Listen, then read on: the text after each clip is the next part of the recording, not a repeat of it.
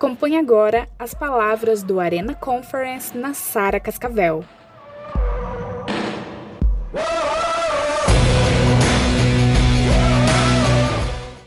Muitas vezes nós nos pegamos em situações que nos deixam apreensivos. E para mim hoje é uma grande honra estar aqui pregando no Arena Conference.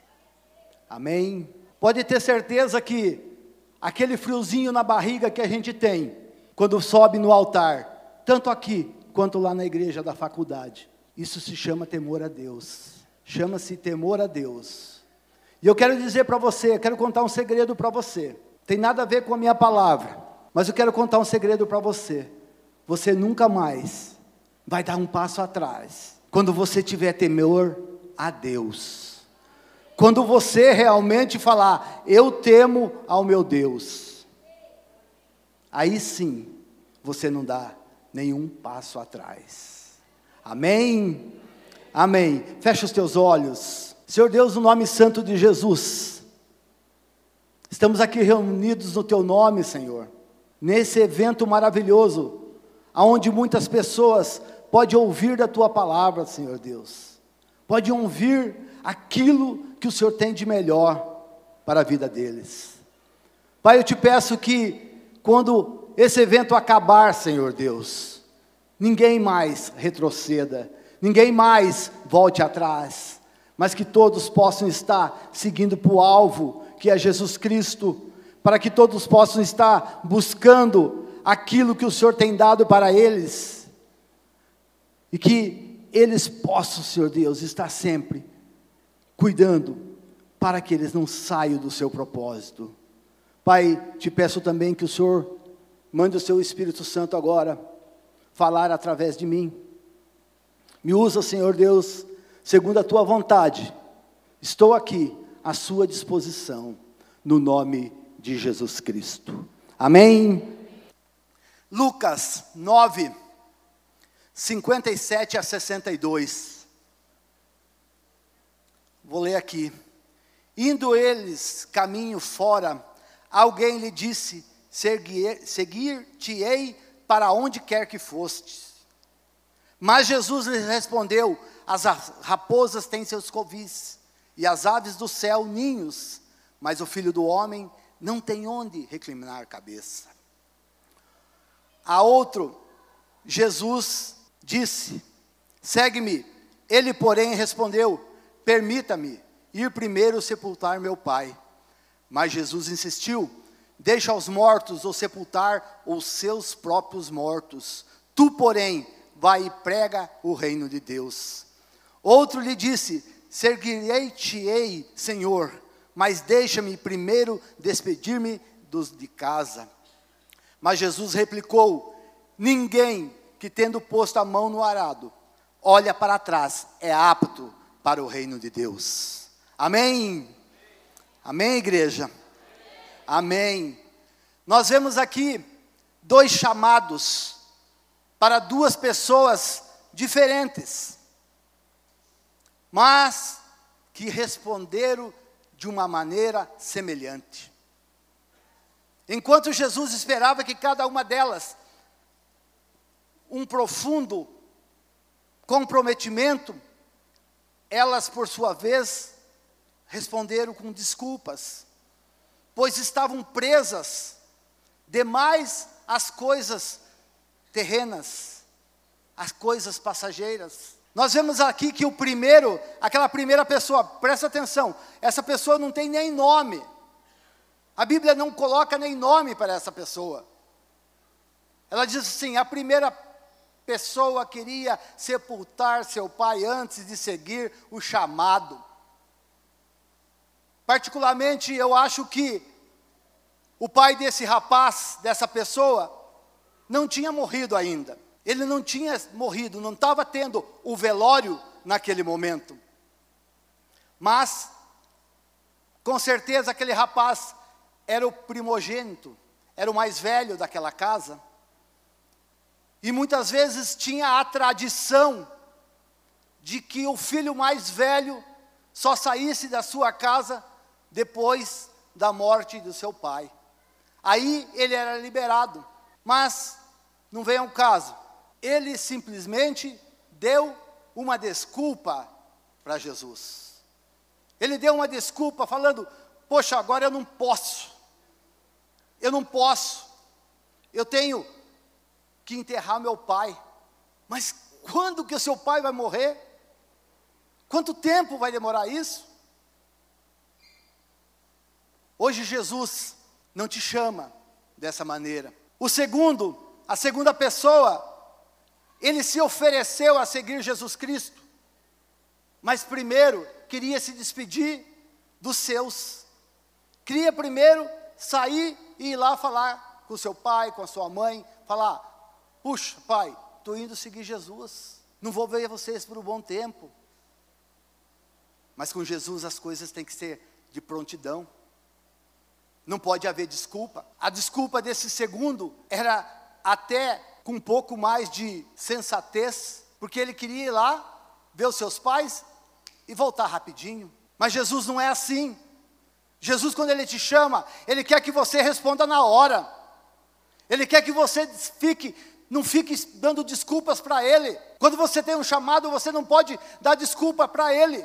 E eu posso dizer isso para vocês com bastante conhecimento de causa.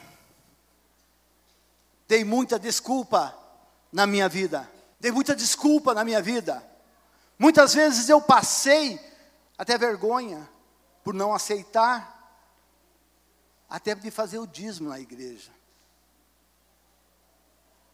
Bispo Arthur, que está sentado lá atrás, logo que ele veio para Cascavel, ele olhou para mim e falou assim: Você vai fazer o dízimo hoje? que, que eu respondi para o bispo Arthur? Falei, não, o senhor não falou para mim isso com antecedência? O senhor não me avisou? Eu não tenho nada preparado? Como isso? Desculpa, gente, desculpa. O bispo queria que eu crescesse, o bispo queria que eu desenvolvesse alguma coisa mais na minha vida. Ele via alguma coisa na minha vida, mas eu recusava. Eu recusava. Eu fiz igual a essas pessoas que não tem nem nome aí. Eu recusei o chamado muito tempo, muito tempo. Mas Deus muitas vezes faz coisas nas nossas vidas que nós não entendemos. Deus vai mudando a nossa história de uma maneira que nós não entendemos, meu irmão. Mas para isso você precisa se entregar na presença dEle. Você precisa parar com os porquês e os quês da sua vida. Você precisa parar de dar desculpas, meu irmão. Não dá mais. Domingo eu preguei na igreja sobre Jó. Aquele homem teve todo tipo de problemas na vida dele, perdeu seus filhos, perdeu tudo que tinha, ficou doente.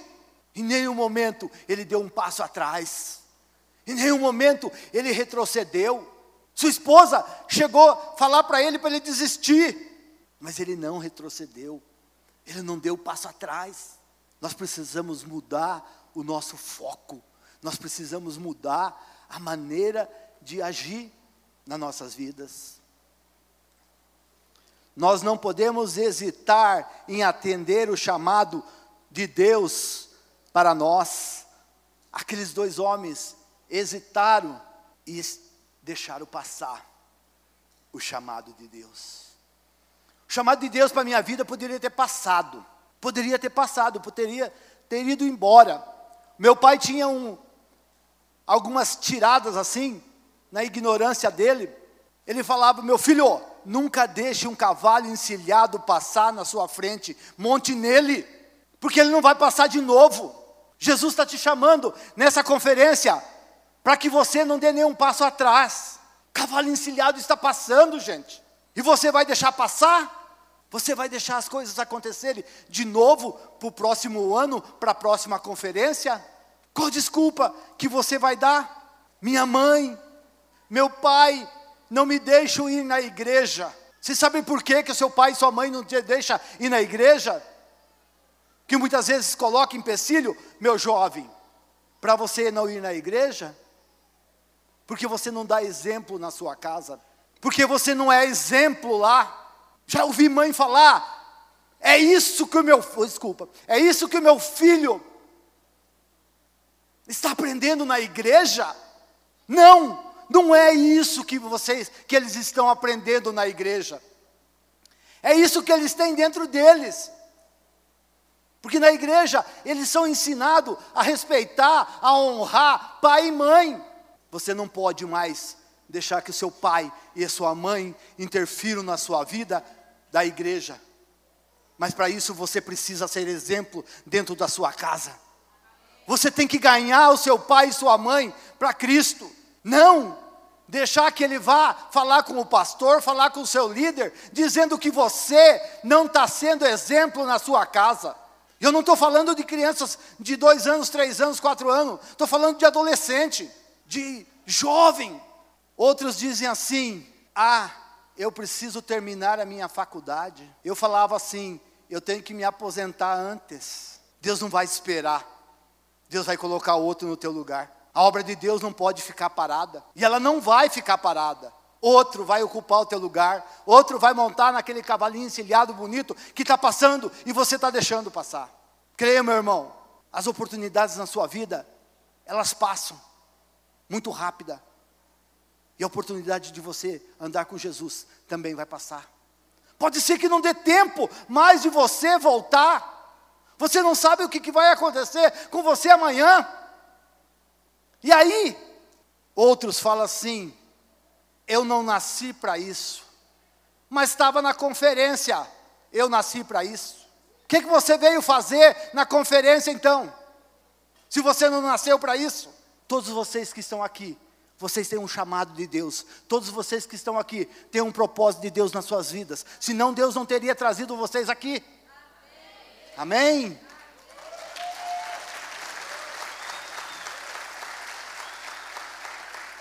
Está na hora de nós mudarmos os nossos propósitos, os nossos focos. Se Deus fez comigo, vai fazer com você. Fez comigo já, não vou falar velho, mas com idade um pouco avançada. Vai fazer com você, que é jovem. Você vai vir aqui e não vai sentir tanto frio na barriga.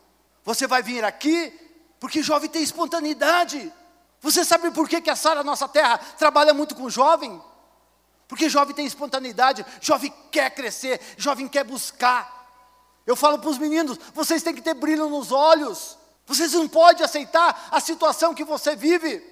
Você tem que buscar o melhor da terra, o melhor para a sua vida. Você tem que querer ter uma faculdade, um bom trabalho, um carro, uma casa, dinheiro. Você precisa ter isso. E Deus quer que você tenha isso. Mas, primeiro lugar, as coisas do reino. Primeiro lugar, as coisas do reino. As demais coisas vos serão acrescentada. Se eu contar minha história para vocês, eu ficaria aqui a tarde toda. Mas eu posso dizer para você que depois que eu entendi o que é andar com Deus, o que é entregar a vida na presença de Deus, buscar primeiro o reino de Deus, e as outras coisas estão sendo acrescentadas. Tudo está sendo acrescentado, nada nos falta. Recursos aparecem do nada. Minha empresa vai muito bem. Não preciso nem ficar muito mais lá. Deus está lá. Espírito Santo está lá. Transformando a empresa em primeiro do sul do país. Primeiro do sul do país. Terceiro do Brasil. Buscai em primeiro lugar o reino de Deus e a sua justiça e as demais coisas vos serão acrescentadas. Amém? Dá uma salva de palmas ao nosso Deus.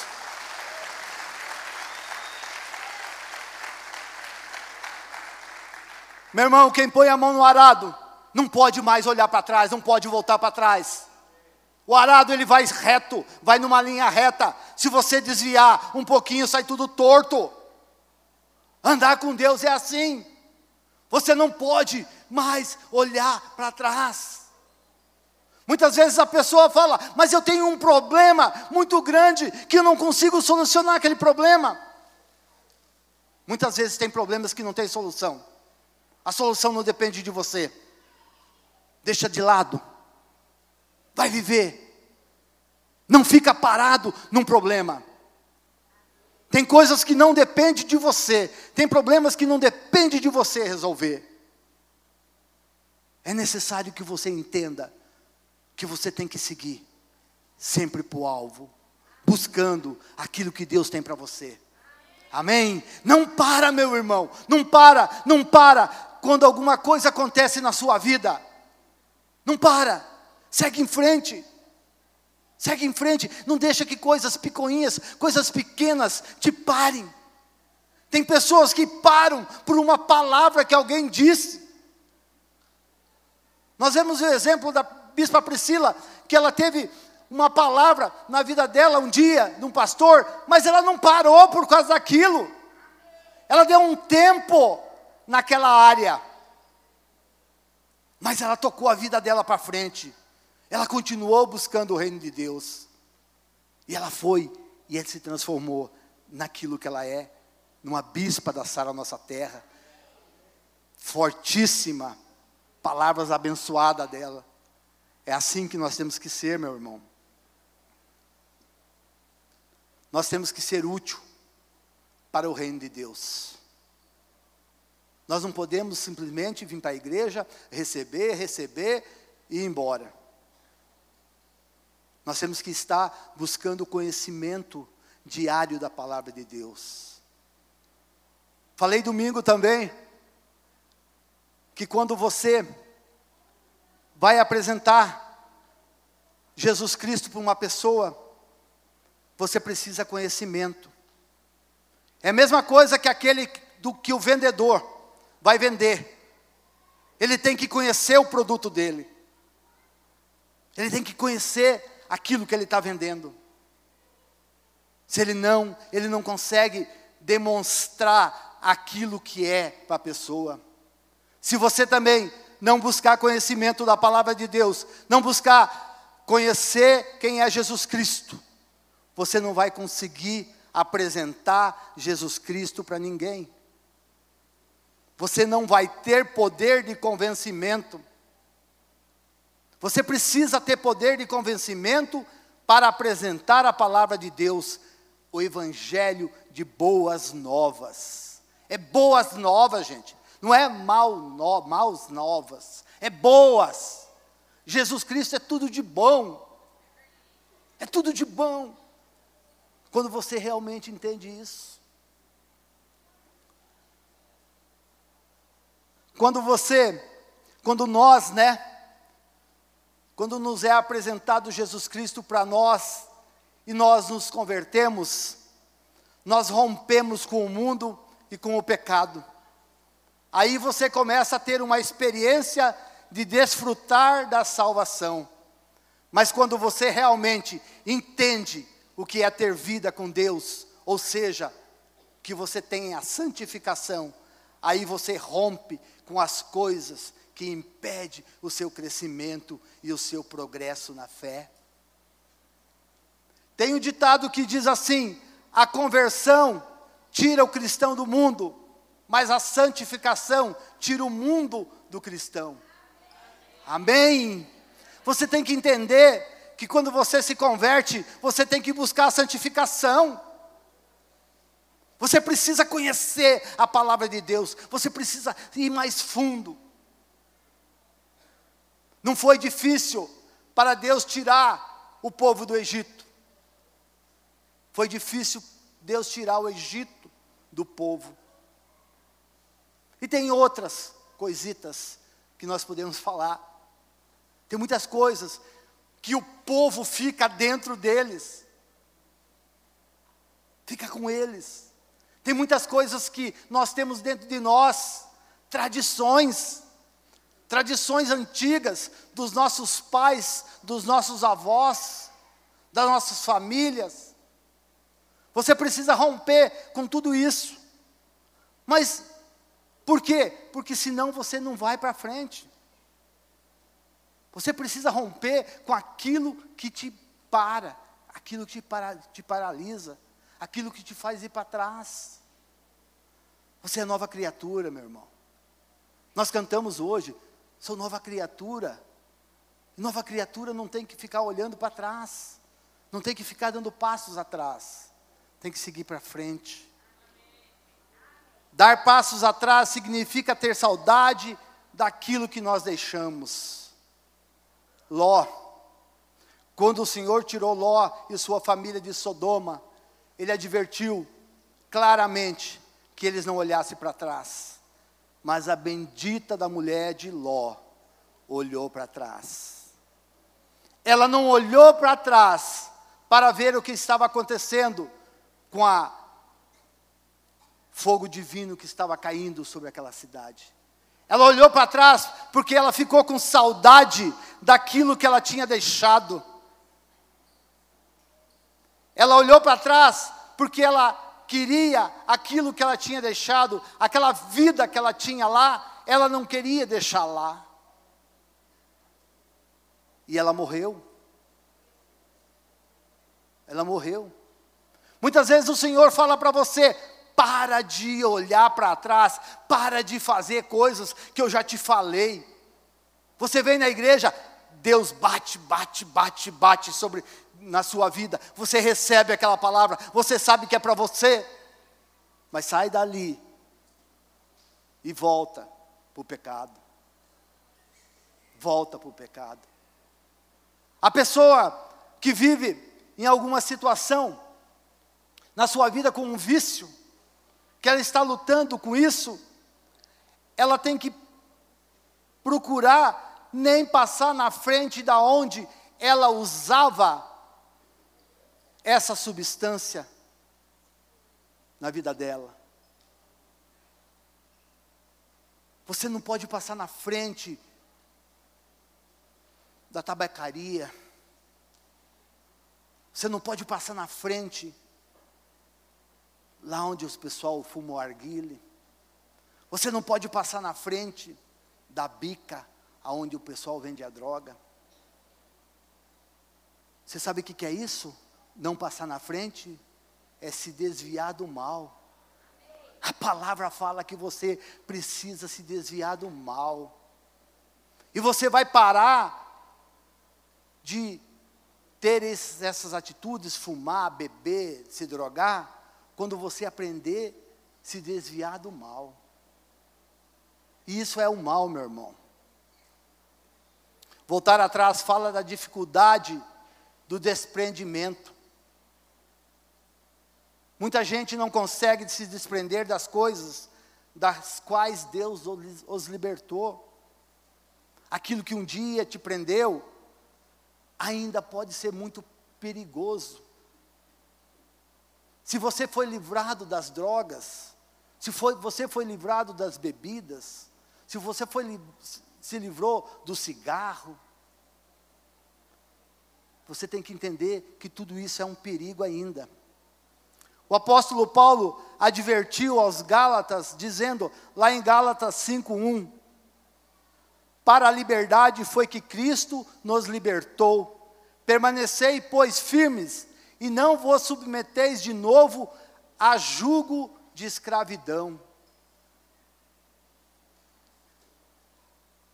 Ele está falando para você que Jesus já te libertou na cruz, ele morreu por você, derramou todo o seu sangue naquela cruz, ele te libertou de todos os males, mas você tem que permanecer firme firme, para que não volte o jugo da escravidão. Ele disse: não dê nenhum passo atrás. Paulo está falando assim: se permaneçam firmes, vão à frente, não volta de novo. Não volta de novo. Tem uma palavra pesada na Bíblia que fala que a cachorra volta ao seu vômito.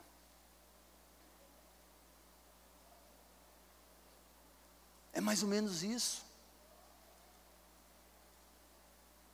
Você que um dia se libertou de alguma coisa, você vai voltar novamente para aquele lixo que estava te prendendo, que estava te escravizando. Para com isso, meu irmão. Precisamos entender que o fascínio do mundo e os pecados que nos acorrentaram um dia ainda são perigo para nós. Se não quebrarmos os vínculos com o passado, podemos nos ver presos de novo. Você não pode mais. Você que um dia rompeu os vínculos com o passado, rompeu os vínculos com o vício, você não pode nunca mais voltar atrás. Você não pode mais dar um passo atrás e voltar àquela vida de escravidão que você tinha. E como, como nos guardar de, de não voltar atrás? Nós precisamos ter firmeza, consciência espiritual, aliança com Deus, com a igreja, com seus líderes, convicção da palavra de Deus, evitando assim de tropeçar ou dar passos atrás. A palavra de Deus diz que nós temos que vigiar e cuidar a nossa própria vida. Não tem como pastor, não tem como bispo te vigiar, vigiar 24 horas por dia. Não tem como. A gente pode te vigiar a hora que a gente vê você, a hora que você está com a gente. Mas você tem algo que Deus deixou para você. É o livre-arbítrio. Deus deixou o livre-arbítrio para você, meu irmão. E você tem que decidir o que você vai fazer com ele. Você que decide o que você faz com o teu livre-arbítrio. Não sou eu, não é ninguém, não é a igreja.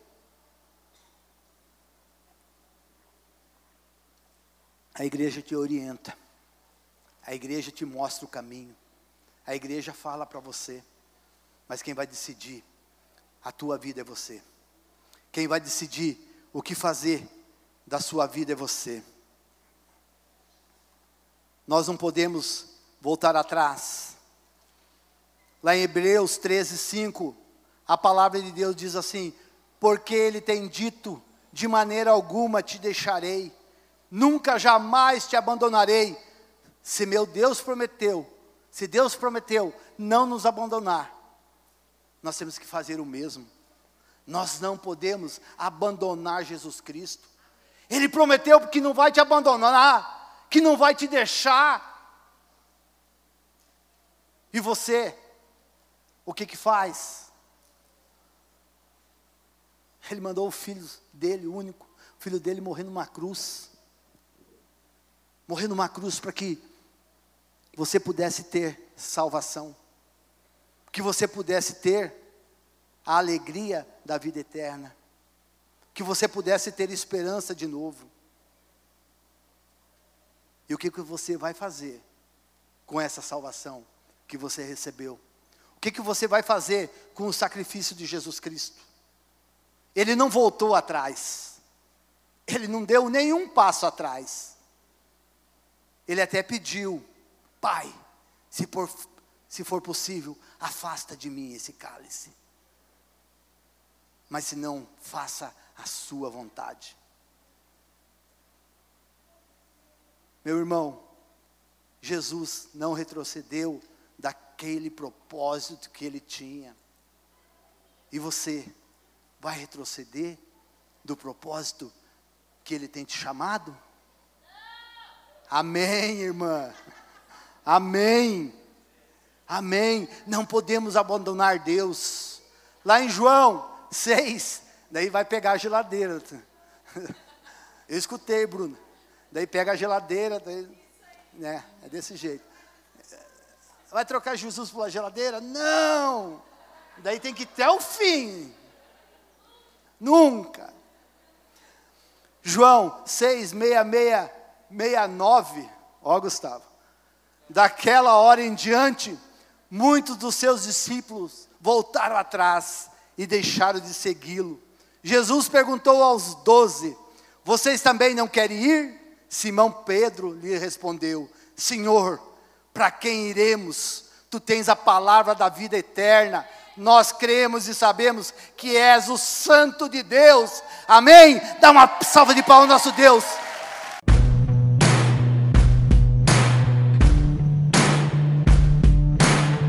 Obrigado por ouvir este podcast. Siga nosso perfil no Instagram e Facebook, arroba Sara Cascavel, e compartilhe esta mensagem com seus amigos.